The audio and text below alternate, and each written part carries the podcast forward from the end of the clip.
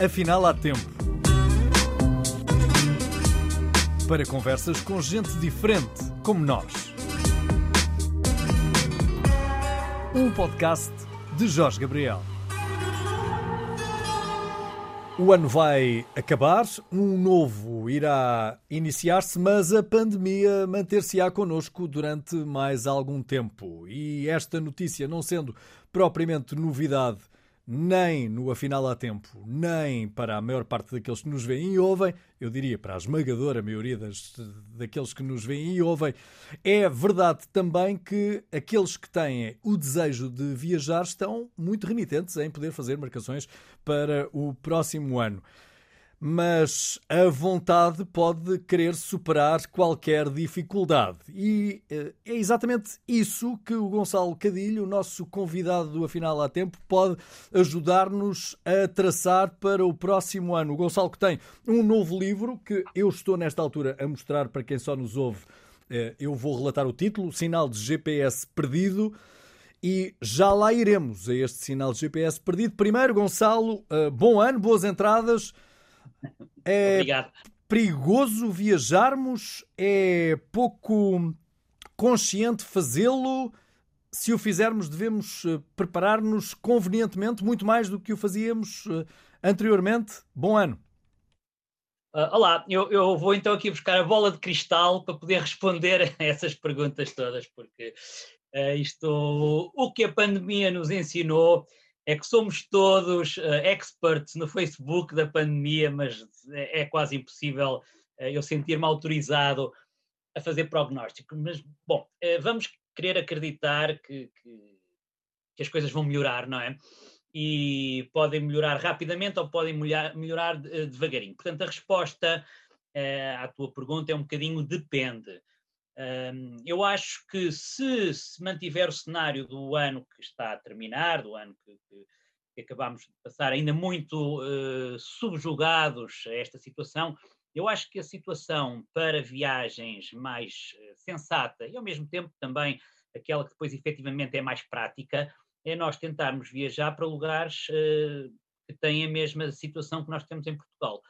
Era o caso praticamente toda a Europa, as viagens que eu consegui, que eu me senti tranquilo para fazer nos últimos tempos, foram viagens na Europa, precisamente porque sabia que a vida que eu levava em Portugal, poderia repeti-la lá fora. E hum, na eventualidade de alguma coisa correr mal, estaria uh, dentro de um sistema de saúde europeu que uh, me deixava bastante seguro. Já não seria o mesmo, mesmo, enfim, o mesmo caso se eu fosse para o Burundi ou para o Ruanda. Agora é, é, uma, enfim, uma pequena anedota que creio que seja verdadeira, que o presidente do Burundi respondendo há uns tempos atrás a um jornalista internacional, dizia: Nós cá no, no nosso país não temos Covid. E o jornalista perguntou: Mas fazem testes? Não, não, também não fazemos testes, não temos testes. Portanto, quer dizer, assim é fácil fechar os olhos e mergulhar na água fria. Portanto, eu acho que na melhor das hipóteses, ou na pior, lá, na pior das hipóteses, poderemos viajar pela Europa, na melhor das hipóteses, poderemos viajar para onde queremos, porque vamos acreditar também que a vacina nos protege, mesmo que o país da nossa eleição não esteja uh, na situação ideal. Estou a pensar, precisamente, países da África, países do Sudeste Asiático, para onde todos nós gostamos muito de viajar, a Tailândia, sei lá, o Vietnã, estes países que eu penso que não estarão de maneira nenhuma com a mesma segurança que nós estamos uh, em 2022, mas, uh, enfim, não quero agora entrar na, na, na questão polémica da, vacinação, mas uh, com a vacinação eu penso que é mais fácil viajar para destinos um bocadinho fora da caixa. Fora isso, Europa tem tanta coisa bonita para nós vermos e, e se calhar é agora o momento para o fazermos. Oh, Gonçalo, e uh, se calhar nem precisamos de fugir da nossa fronteira para irmos à procura de lugares que uh, não imaginávamos que fossem tão bonitos e tão aprazíveis como tem, temos no nosso país. E uh, já não falo sequer em partirmos para os Açores ou para a Madeira. Falo mesmo em território continental.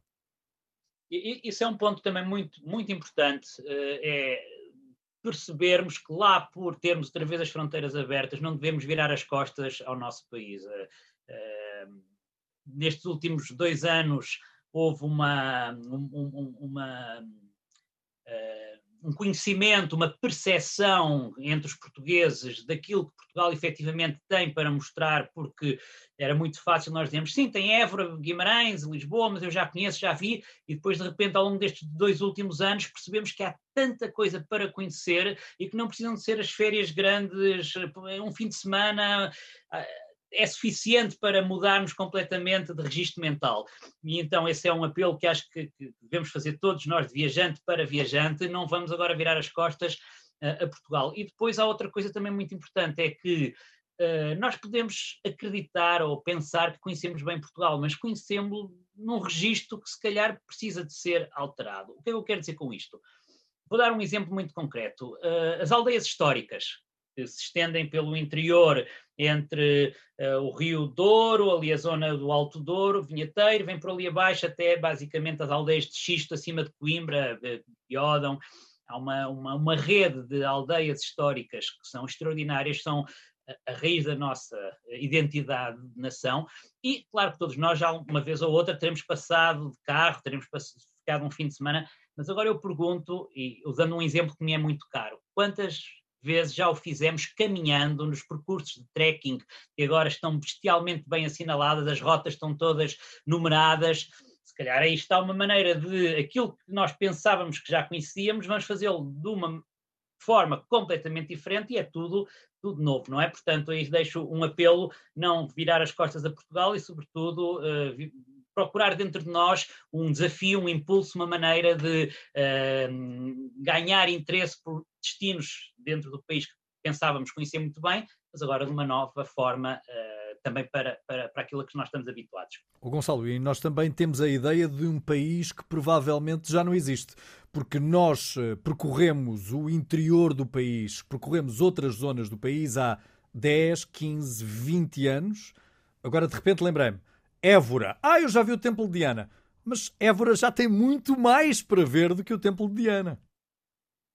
Sim, eu, eu, eu, eu penso que estamos numa fase de transição muito interessante para, para um olhar de viajante, que é precisamente essa fase de transição entre um Portugal muito arcaico, quase medieval, muito pobre, que foi sendo abandonado, pois não havia, não havia alternativa, quer dizer, não podemos censurar as pessoas que abandonaram estas aldeias, estas uh, cidades do interior, e, e de facto uh, esse tempo terminou, mas nós estamos a ver uh, que estamos numa fase de transição em que começa a nascer toda uma série de fixações a esse território mais distante, com serviços novos, uh, o turismo gastronómico uh, requintado, precisamente estes outdoors, eu dei o exemplo de trekking, mas também viagens de bicicleta estão muito, muito na moda lá fora e o nosso país tem que desenvolver esse setor porque há milhões de pessoas a viajar em todo o mundo para fazer trekking, para fazer mountain bike, para percorrer um, ehm, o país com, com outras formas que, enfim,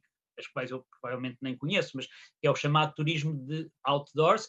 Portanto, nós estamos nessa fase de transição em que percebemos que o interior, hum, os lugares mais distantes uh, do, do, da, da, do, centro nevrálgico de Lisboa e do Porto, esses lugares começam-se a afirmar não como uh, coitadinhos, estão lá perdidos, pobrezinhos, mas sim como pessoas que abandonaram a vida frenética, estressante, desgastante das grandes cidades para oferecer serviços turísticos nestes lugares. Vamos acreditar, vamos uh, pensar que uh, haverá turistas em número suficiente para sustentar esta nova maneira de desenvolver uh, o, o, interior do nosso país. Gastronomia gourmet, inclusivamente com alguns dos restaurantes a receberem uh, as famosas estrelas Michelin, alguns deles bem no interior, uh, como por exemplo ali na zona de Viseu ou em Bragança. É, faz todo sentido, é onde os produtos tradicionais se encontram, não é? Porque é que eu hei trazê-los para a cidade grande e desvirtuá-los? Porque é que não vou eu ter com eles, onde eles ainda estão frescos de meia dúzia de horas, não é? Que, estão prontos.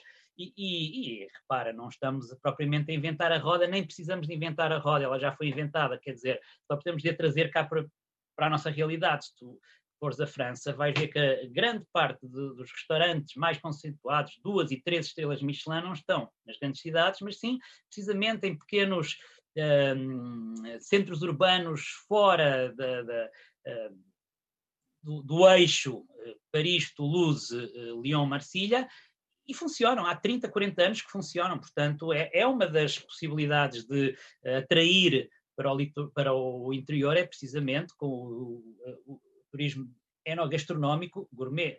É lá que ele está. Os vinhos não são produzidos à volta de Lisboa, são produzidos no Douro, no Alentejo, no Dão, portanto, porque é que nós não vamos lá, se é lá que eles estão, não é? É um exemplo. E alguns também em Lisboa, próximo do aeroporto. Há muita gente que não sabe que há ali uma vinha mesmo, mesmo ao pé, a fazer fronteira com o aeroporto eh, de Lisboa, Humberto Delgado. Olha, o turismo banalizou-se. Tu, quando começaste nesta tua aventura em 1992, eras tu em Portugal e talvez mais, eh, o quê? Uma mão cheia? Mais cinco pessoas, provavelmente, que o faziam.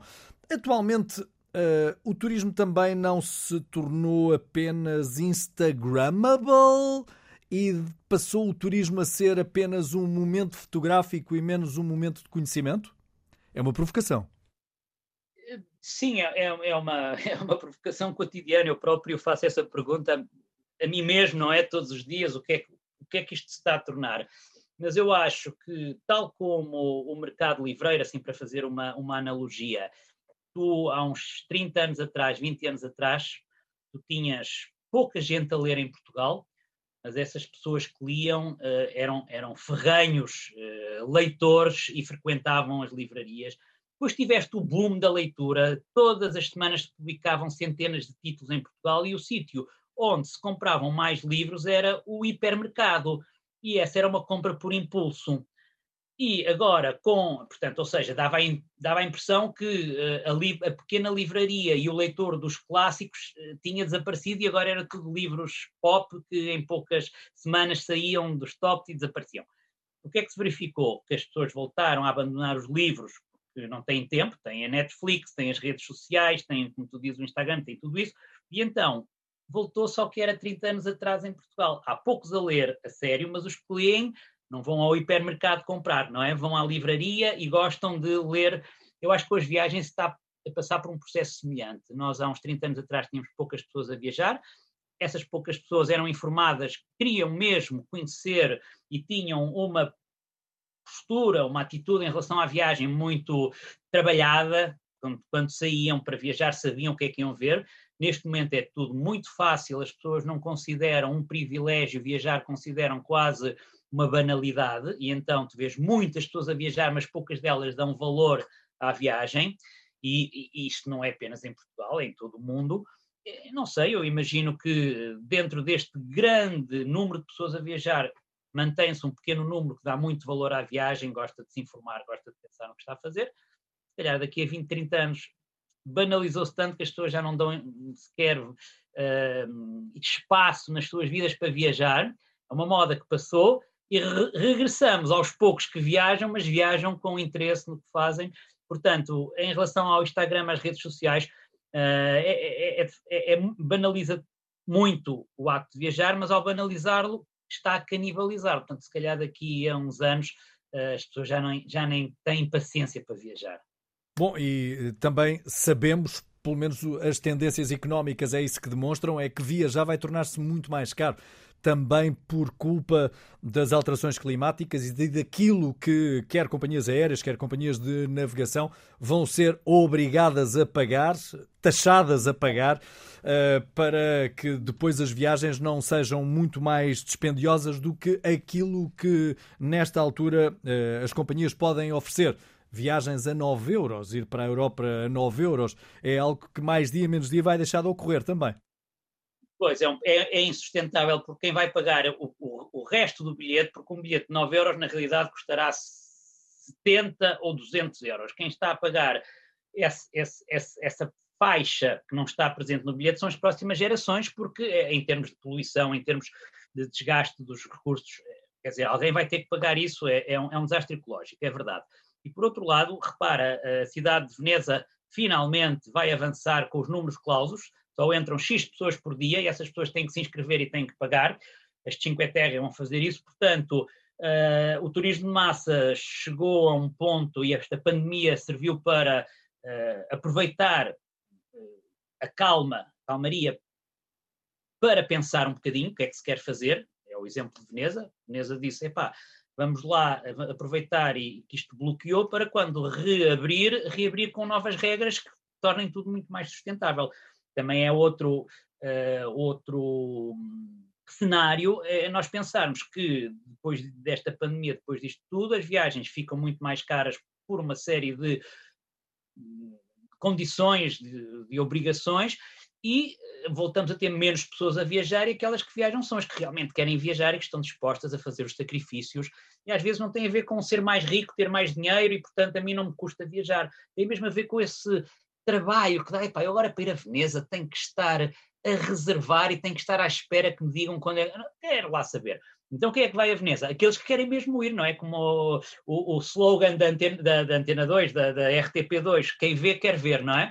Portanto, pode ser que o turismo, uh, daqui a uns anos, seja uh, feito segundo essa linha de orientação. Só vai quem quer ir, não é? E, e, e pode ser que tudo se torne mais equilibrado de novo. Gonçalo, porque uh, agora já nos apercebemos, e principalmente em algumas cidades europeias, que os turistas andam a ver turistas. Já não vemos os locais, porque até os centros dessas grandes cidades deixaram de ter quem eh, é residente, ou quem era residente nessas localidades, logo uh, vazando essas cidades da sua alma e daquilo que fez com que elas se tornassem tão requisitadas. É, é, absurdo, é de facto, resumiste muito bem dizendo os turistas vão ver outros turistas, quer dizer, acaba por se tornar uh, uma festa global, estamos todos de férias, somos todos turistas, estamos todos aqui para nos divertir, mas onde é que está a vida real? Onde é que está a alma desta cidade? Isso acontece sobretudo em cidades em países onde a economia é mais frágil e não pode resistir a esse uh, apelo, esse chamamento do dinheiro, que é o de expulsar os, os habitantes dos centros, não é? Porque o hostel rende mais e o senhorio manda as pessoas embora para tornar eh, o antigo prédio num, num hostel, ou os restaurantes que vão ocupar o posto da, da loja do, do merceeiro ou do, do, do, estufador, não é? Porque não conseguem resistir. O, o único país que eu, que eu conheço, enfim, onde, dos turísticos, dos países fortemente turísticos, onde isso não aconteceu, é a Itália, e não toda a Itália, mas eh, muitas cidades de menor dimensão italianas continuam a ter uma vida própria, que são grandes, grandes cidades de, de turismo, Pádua ou Cremona, Bolonha, tu continuas a ver as pessoas a viver o centro histórico, porque obviamente têm dinheiro para resistir a, a esta subida dos preços da, da, da renda das casas, do, dos restaurantes, têm dinheiro para resistir a isso, mas quer dizer, não há fórmulas mágicas. Eh, eh, lentamente também aí se vai observando essa situação. Portanto, não sei, eu não, não queria, eu não sou um expert em tendências de turismo, não sei muito bem onde é que isto nos irá levar, mas eu, eu acho que o turismo massificado tinha chegado a, um, a, um, a uma situação de, de, sem retorno, não é? Portanto, acho que esta pandemia serviu se calhar para vamos lá ver outra coisa, as pessoas andam doidas para viajar, portanto, uh, e, e, com razão, uh, portanto, eu acho que quando se recomeçar a viajar, os preços vão subir muito, uh, lotações esgotadas por todo lado, vai ser muito difícil para os operadores turísticos, para quem está no setor, gerir, para as, as companhias de aviação, gerir este excesso de procura que já se está a verificar agora, embora as pessoas ainda não estejam a viajar, mas já estão a pagar para viajar. Portanto, as reservas já estão acontecer por todo lado. Vai ser um ano complicado e, e vamos lá ver se, se não vai, enfim, obrigar, pela, pela pior das razões, não é? pelo, pelo caos, pelo, a reinventar a maneira de fazer turismo. É que o turismo não é propriamente uma galinha dos ovos de ouro, assim como não é qualquer setor único da economia. Isto tem que ser bem disperso para que depois não uh, cause problemas de desequilíbrio, porque o que é demais é moléstia, já diziam os nossos claro, paizinhos e os nossos é, avós. É como os eucaliptos na floresta portuguesa, quer dizer, uh, uh, o eucalipto é uma árvore excelente para trazer lucros, quer para as empresas que lidam, quer para o país como um todo, mas depois tem que haver um momento em que e não houve esse momento, nunca se chegou a dizer até aqui está bem, daqui para a frente já é excesso. Ninguém travou o, o, o impulso e hoje vemos um excesso eh, descontrolado no, na floresta portuguesa, que é uma pena, porque depois, quando nós pensamos também aquilo que traz turistas a Portugal, eh, pode haver um, uma primeira fase, uns primeiros anos, em que é o centro de Lisboa e o centro do Porto. Mas à medida que começam a chegar novas vagas de turistas que procuram outras coisas, nomeadamente, como eu dizia há bocado, os outdoors, não podem encontrar uma floresta que é só feita de eucaliptos, porque é, é de uma tristeza, é das coisas mais. É, tem, temos uma. uma, uma é desolador, natureza, porque nós temos, é temos, temos uma paisagem diversificada e devemos mantê-la, não é?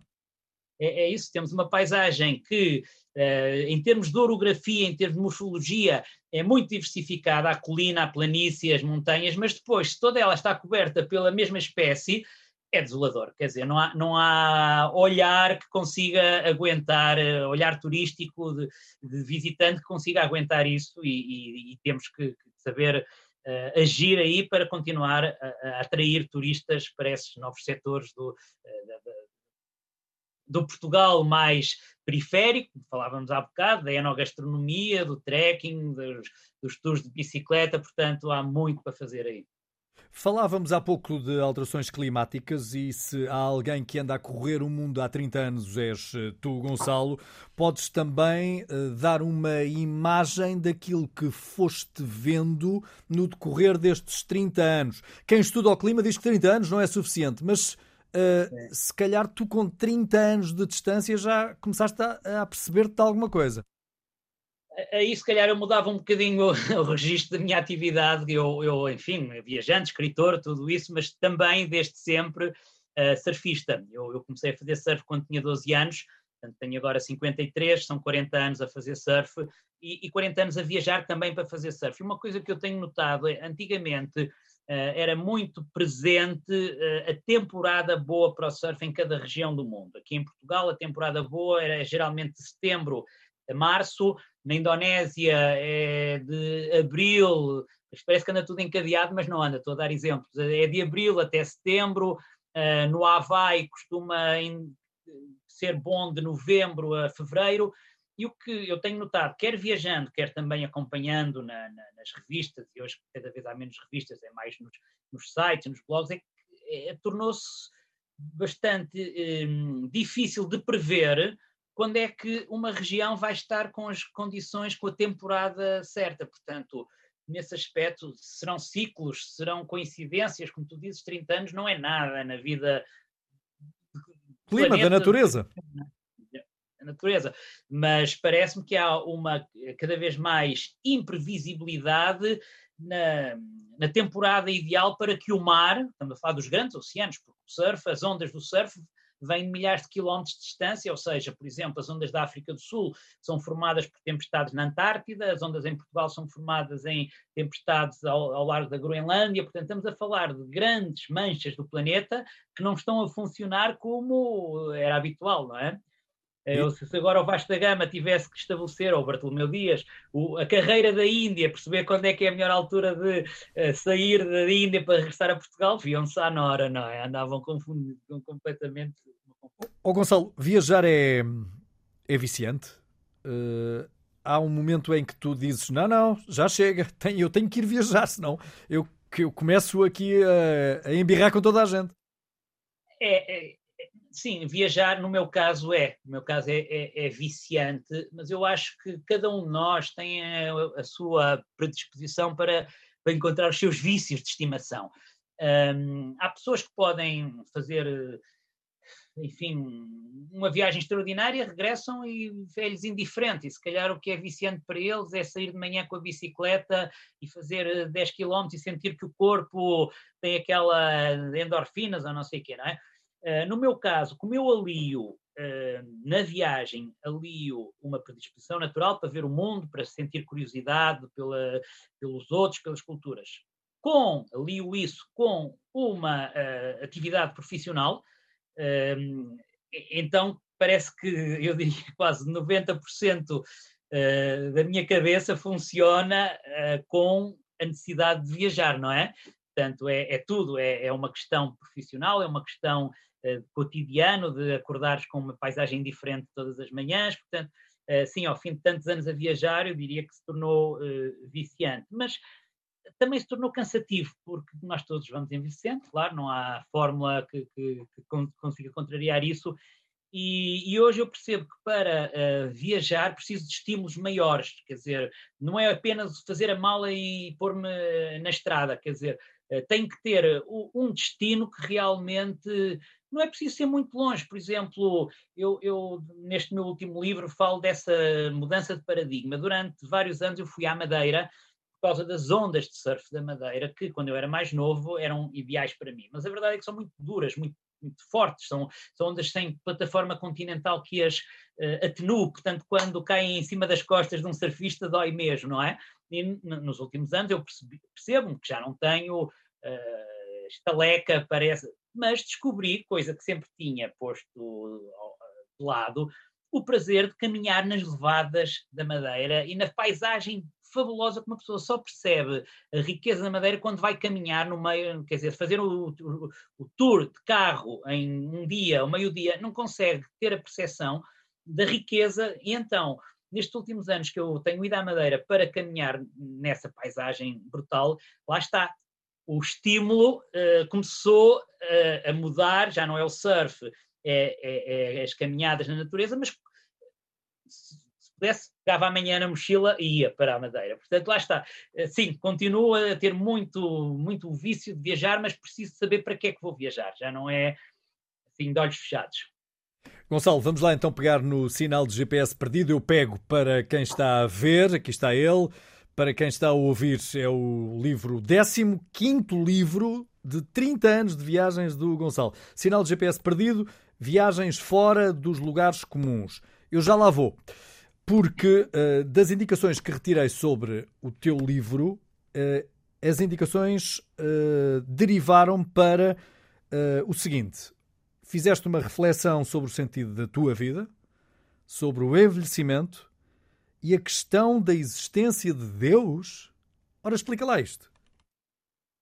Bom, este livro é, é, uma, é uma coletânea de pequenos contos, portanto, não é uma viagem que começa na primeira página e termina na última, como tem outros livros, sei lá, nos Passos de Magalhães, tu pegas nesse livro e, e é da primeira à última uh, página uma viagem a seguir o, o Magalhães. Este livro, O Sinal de GPS Perdido, são pequenos capítulos independentes, cada um deles a partir de um, qualquer coisa que me ocorreu em viagem que eu desenvolvo. Vou ainda dar um exemplo antes de chegar à, à questão que me colocaste quando estive na Ilha da Páscoa, e foi uma das últimas viagens que fiz antes da pandemia fechar o mundo, Portanto, eu estive na Ilha da Páscoa em fevereiro de 2020 e em março uh, foi o lockdown global, portanto, uh, foi mesmo uma das últimas viagens. E o que eu digo é que uh, a primeira ideia que eu, que eu tive, já, já, era a terceira vez que eu ia à Ilha da Páscoa, mas o, portanto, esta última vez eu estive lá a olhar para toda aquela, é uma ilha bastante pequena, a pensar, estes tipos durante três, quatro séculos, esgotaram completamente os recursos que tinham para erguer estas estátuas por uma questão de orgulho, de vaidade, de inveja, para ser melhor do que o clã do vale ao lado. Portanto, quando os europeus chegaram à Ilha da Páscoa, no dia de Páscoa de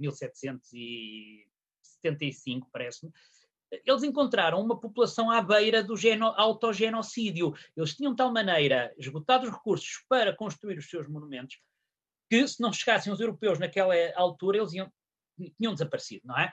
E eu, na primeira reflexão que eu fiz foi, este é o lugar mais bizarro onde eu estive. Mas depois olhei à minha volta e comecei a pensar, caramba, nós estamos a fazer exatamente o mesmo, mas à escala global. O nosso tempo, a época em que nós vivemos, anda a esgotar a uma velocidade brutal os recursos mundiais, e agora que a China entrou também na concorrência, na competição, eh, ainda mais acelerado está esta coisa, e daqui a uns tempos estamos iguais a eles, quer dizer, estamos iguais aos tipos da Ilha da Páscoa, esgotamos os nossos, e é um autogenocídio. Portanto, a minha conclusão da minha visita à Ilha da Páscoa é que o lugar mais bizarro onde eu já estive não é a Ilha da Páscoa, mas sim o tempo que nós vivemos. Pronto, o livro é, muito feito destas construções de raciocínios a partir de uma viagem a um lugar específico. No caso da, da existência de Deus, eh, eu, eu, eu, estava no Botsuana a ver uma, um bando de leões a desfazer uma gazela.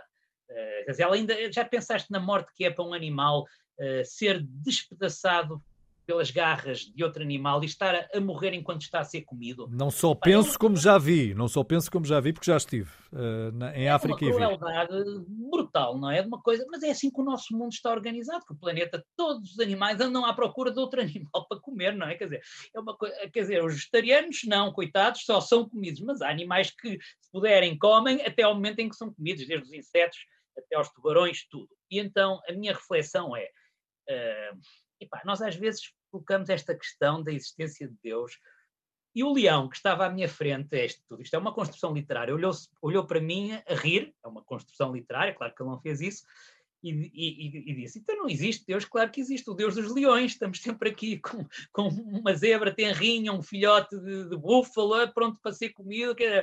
Portanto, é, é uma maneira de brincar também com questões muito sérias eh, que, que ao longo do livro vão surgindo também, por exemplo, em Xi'an, na China, quando eu estou à frente da, daquela brutalidade que é o exército de barro, terracota do primeiro imperador da China, aqueles 10 mil soldados reproduzidos à imagem. Quer dizer, este homem sabia que ia morrer e então achou que a maneira dele continuar a vida depois da morte era rodear-se do seu exército, não é? O que é que ele pensaria sobre Deus, sobre a vida, o além, to, todas estas questões uh, colocam um bocadinho, relativizam a nossa, nós judaico-cristãos europeus, a nossa uh, procura de uma resposta através da Bíblia e através da religião cristã, não é? E então também me divirto no livro a ver o que é que os outros povos ao longo dos séculos e os animais, como o leão do Botsuana, que resposta é que eles foram dando uh, para a mesma questão. Portanto, este, o, o, tema às vezes vai surgindo em alguns capítulos, mas não, é, enfim, sempre com um certo, uma certa ironia, um certo sentido de humor, não de maneira nenhuma a tentar eu próprio uh, dar a resposta para uma questão que existe desde que nós sabemos formular questões na história da humanidade. E desde que começámos a criar deuses para justificar alguns, uh, algumas das ocorrências da, da, nossa, da nossa vida, da nossa existência. Deixa-me uh, perguntar-te sobre a gastronomia, que é, no fundo, um passo atrás na nossa conversa, porque nós, uh, quando queremos dar uma ideia do nosso país, falamos com certeza das paisagens, mas aquilo que referimos com grande orgulho é a nossa gastronomia como sendo única. A nossa gastronomia é top, é única, não há nada no mundo que se compara à nossa gastronomia. Uh, depois experimentamos alguma coisa no estrangeiro e começamos a colocar questões. Isso também já te aconteceu. Uh, enfim, eu sou um, um, um grande. Uh, como é que eu ia pôr isto sem, sem eu sou muito crítico da nossa gastronomia. Primeiro, porque acho que ela ainda está umas décadas atrasadas a, em relação à época em que nós vivemos. Nós continuamos a achar que uh, uma chanfana, uma feijoada, a transmontana, uma, sei lá, são, é, é, o máximo, mas são, são pratos que pertencem a uma época em que as pessoas passavam dias, não comiam, comiam uma sopa, um pedaço de broa. Então, quando havia a possibilidade de comer a sério, era isto que queriam, até porque ficavam dois ou três dias também sem vontade de comer. Hoje em dia esses pratos são improponíveis, não se podem propor, têm que ser completamente revisitados e virados. E, e, e tu podes me dizer, ah, mas a nossa alta gastronomia que já tem a estrela Michelin já anda a fazer isso. Pois anda, mas tens que pagar um dinheirão e, e não faz parte do teu cotidiano. O que eu estou a falar é o nosso cotidiano é feito de bife a cavalo, como é que se diz, o bitoque a cavalo com batata frita e arroz, e, e, nós, isto não é a melhor gastronomia do mundo. Agora já nem quero entrar em questões de nutrição e de. É banal, é muito banal, não é? E, e isto é uma questão. A outra questão é nós não conseguirmos ter a percepção de que aquilo que nos acompanha desde que nós nascemos, até antes, porque já é quase genético, para nós é a referência, mas não tem que ser para um indiano, para um congolês, para um albanês, portanto, o que para nós é a melhor gastronomia do mundo, a melhor comida do mundo, é verdadeiro, só pode ser verdadeiro para nós. Para uh, outros povos que cresceram habituados a comer de outra maneira, uh, podem achar muita graça quando vêm a Portugal o exótico, a diferença da nossa comida, e na altura até concordam se lhes for colocada a questão, não acha que é a melhor comida do mundo? E para esse turista, na altura está a ser, pois está-se a divertir imenso, é barato e não sei o quê, mas não. Há uma coisa que eu nunca faço, que é fora do país de onde é, tem origem uma cozinha, ir a um restaurante, isto desde que em 1995 fui parar uh, Winnipeg, que é uma cidade perdida no meio do Canadá. Fui encontrar um restaurante português, de português até aqui da região centro, e o prato da casa era bacalhau com ananás. Bacalhau de natas, mas com ananás. Eu disse, nunca mais como fora de Portugal, num restaurante português. E, e porquê? Porque aquela, aquela cultura dos americanos, que é muito feita à base de açúcar e de, de achava ao máximo meter ananás em cima do bacalhau eh, Portanto, eu não vou a um restaurante tailandês em Portugal, nem vou a um restaurante uh, mexicano, porque eu sei que a cozinha está deturpada. Então, um, ehm, onde eu quero chegar com isto é que cada povo tem a sua tradição, tem a sua cozinha, e é nessa, nessa região onde ela é, foi inventada que nós a devemos uh, provar. Para terminar, enfim, há, há, uma questão que eu me coloco sempre. Nós agora andamos sempre a dizer que o nosso peixe é o melhor do mundo. Estas coisas não valem nada porque o peixe não, não, tem, não está numa escala de 1 a 10. A minha pergunta é: se o nosso peixe é o melhor do mundo, porquê é que nós o tentamos comer como se fosse carne? Por exemplo, peixe ao forno, porque é que leva uma cama de cebola e de bacon e leva uh, tomate para o esconder, não é? Porque é que nós, o bacalhau, a maneira, enfim, mais óbvia de comer o bacalhau seria eh, cozido para perceber, mas não fazemos 300 receitas para esquecer que ele é bacalhau. Porque é que tentamos sempre fazer panados de, de, de, é, é aí que eu queria chegar. O peixe, para ser bom, tem, tem que ser só isso. O peixe não pode estar camuflado com uma série de outros gostos que depois acabam por eh, fazê-lo parecer a pratos de carne. Portanto, é que deixo aqui um apelo. Se o nosso peixe é assim tão bom, então tratem-no bem. Não, não, não, não sei se, não sei se o nosso amigo chefe Hélio vai gostar muito da nossa conversa, mas eh, de qualquer modo, olha, já está registado. Alguma coisa há de sair daqui. Tenho três perguntas da algibeira para te fazer. Perguntas simples. Olha, é um exagero dizer que há portugueses em todo o mundo? Ou também será legítimo dizer que há nacionalidades espalhadas por todo o mundo.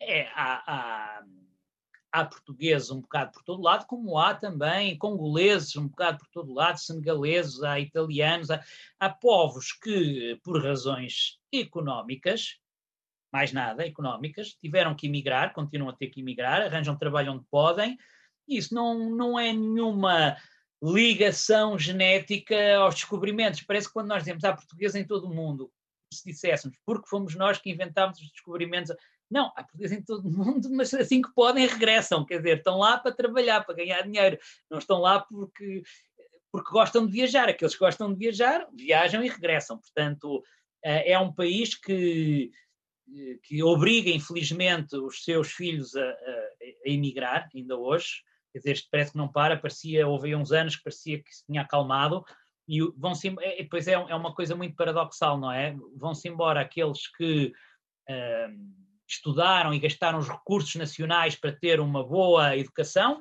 e vão, uh, todo esse investimento que a nossa nação, nossa pátria fez nesses cérebros, nesses crânios, e agora quem está a aproveitar-se desse investimento é a Inglaterra, é os Estados Unidos, é esses lugares onde a Alemanha, e nós depois recebemos do outro lado, os que não têm qualificação nenhuma, enfim, é, é, é o mundo eh, realmente falta às vezes uh, pôr ordem nisto, não é?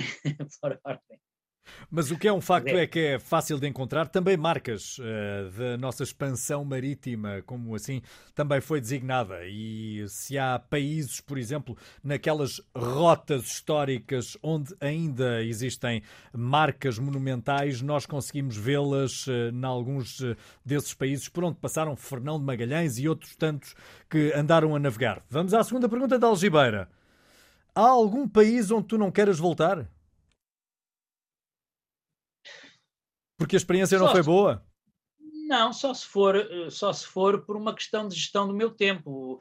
Há países onde eu quero regressar sempre e se calhar há outros que eu tenho que escolher e eh, agora assim experiências más num país nós temos que saber distinguir entre o funcionário corrupto da fronteira que me dá um estalo por, por eu não lhe dar 10, 10, 10 dólares para entrar e, e, é a má impressão que ele me pode deixar, não posso. Mas isso aconteceu é? contigo?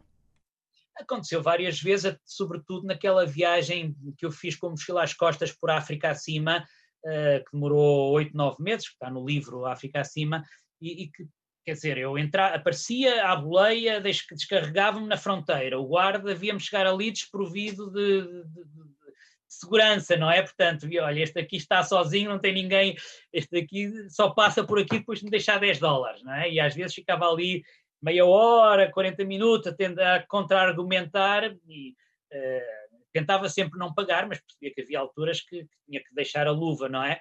Mas houve uma altura em que levei um tabefe uh, na fronteira do, o homem sentia-se com aquele, o, poder do sargento quando viu destituído à sua frente. Eu pensava sempre, bem, eu estou a escrever um livro, isto são sempre histórias que, não é? Não pensava, eu, vou, é, não vou esquecer de ti, chego ao meu país, vou fazer queixa na embaixada, nada disso. Eu, tudo aquilo era material para, para as minhas histórias. Agora, assim, então, respondendo, não, acho que não há nenhum país que eu tenha saído lá a dizer aqui nunca mais volto embora uh, se não voltar à maior parte deles, estarei tranquilo. O nosso tempo aqui neste planeta é, é curto, não podemos não ter a pretensão de, de ir a todo nem, lado e de fazer. Nem em países uh, com regimes ditatoriais? Pois, se calhar uma pessoa também percebe, eu adoro aquele país, mas enquanto a situação estiver assim, não faz sentido estar lá.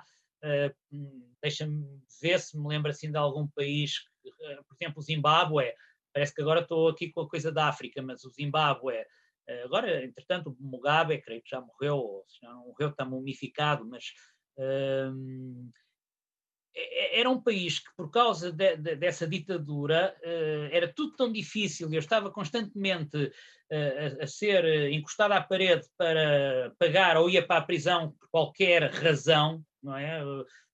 A polícia secreta, tive que pagar só porque eles perceberam que se eu que, que eu tinha medo, que eu ia pagar, senão eh, ameaçaram-me que eu ia para a prisão e não sei o quê, tinha tirado uma fotografia num lugar que era proibido. Ou seja, esses países onde eh, sentimos que estamos a ser constantemente pressionados, não vale a pena regressar, mas se, se, se, a situação alterar, pois eu gostaria imenso de voltar a atravessar o Zimbábue nessas condições. Portanto, sim, o Irão também, o Irão foi um país que adorei, mas, mas uh, sempre com, aquele cuidado. Também fui encostado à parede por um serviço secreto, por um agente secreto, porque tirei uma fotografia que era proibido. Sabia que era proibido. A embaixada americana em Teherão, aquela famosa embaixada famosa americana, embaixada. não é? Durante com isso o Jimmy Carter perdeu as eleições e o Reagan, com a sua posição de força, ganhou. Portanto, é uma e aquilo está cheio de grafites muito bonitos a denunciar o demónio uh, americano e, e, e, eu sabia que não era permitido tirar fotografias, tirei e apareceu logo um gajo à paisana que me encostou à parede e que queria também já levar-me para o calabouço. Portanto, uh, Portanto passaste por agente secreto. Acho que não, senão aí tinha mesmo ficado metido. Acho que passei por um turista estúpido, que foi o que eu fui na altura. Terceira pergunta da Algibeira.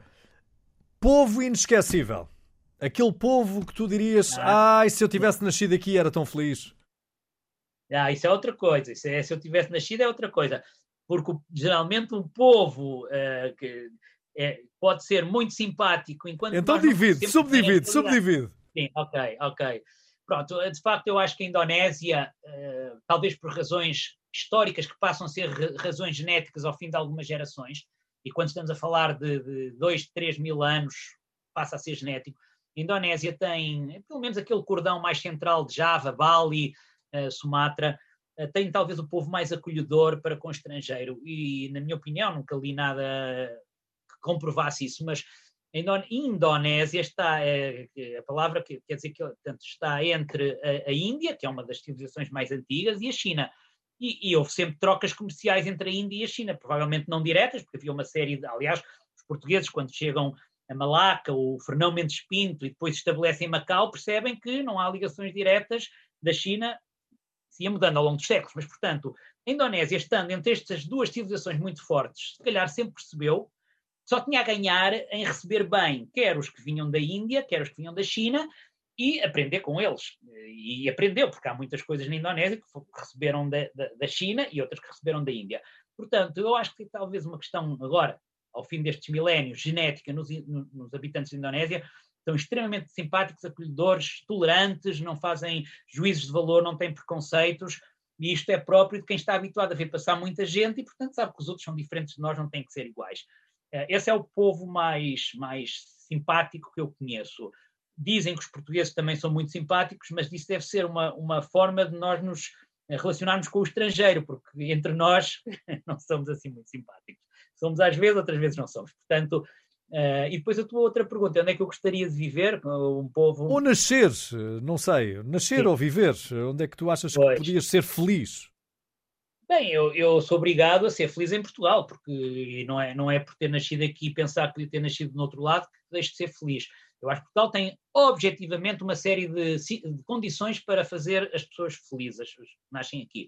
Muitas vezes nós não temos é capacidade de o entender. Nós portugueses estamos muito, sabes, aquele cartoon que mostra um novelo que diz isto é o problema, e depois mostra no cartoon a seguir, mostra o novelo 10 vezes maior por cima da cabeça e diz isto é o problema na tua cabeça. Portanto, nós muitas vezes aquilo que para nós são problemas enormes em Portugal, vistos de fora, não são problemas, são, quer dizer, nós temos pouquíssimos problemas e não conseguimos perceber isso.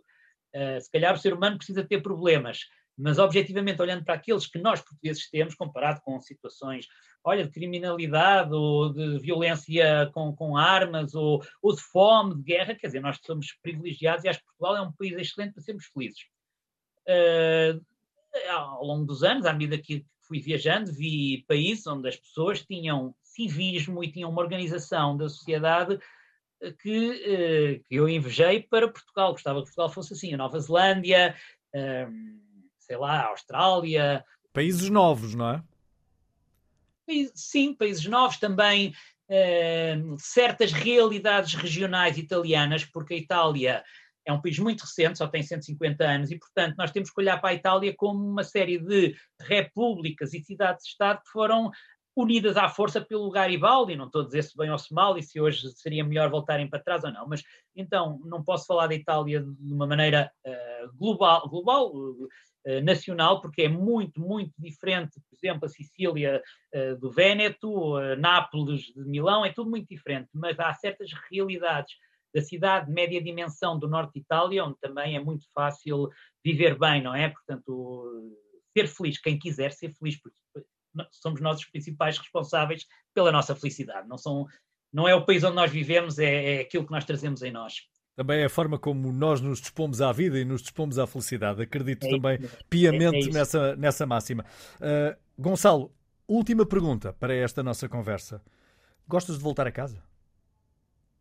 Sim, eu adoro voltar a casa por várias razões. Olha, geralmente a viajar nós andamos a comer mal, a comer mal no sentido que andamos a comer em restaurantes, a comida, por muito boa que seja, não, é sempre um bocado puxada.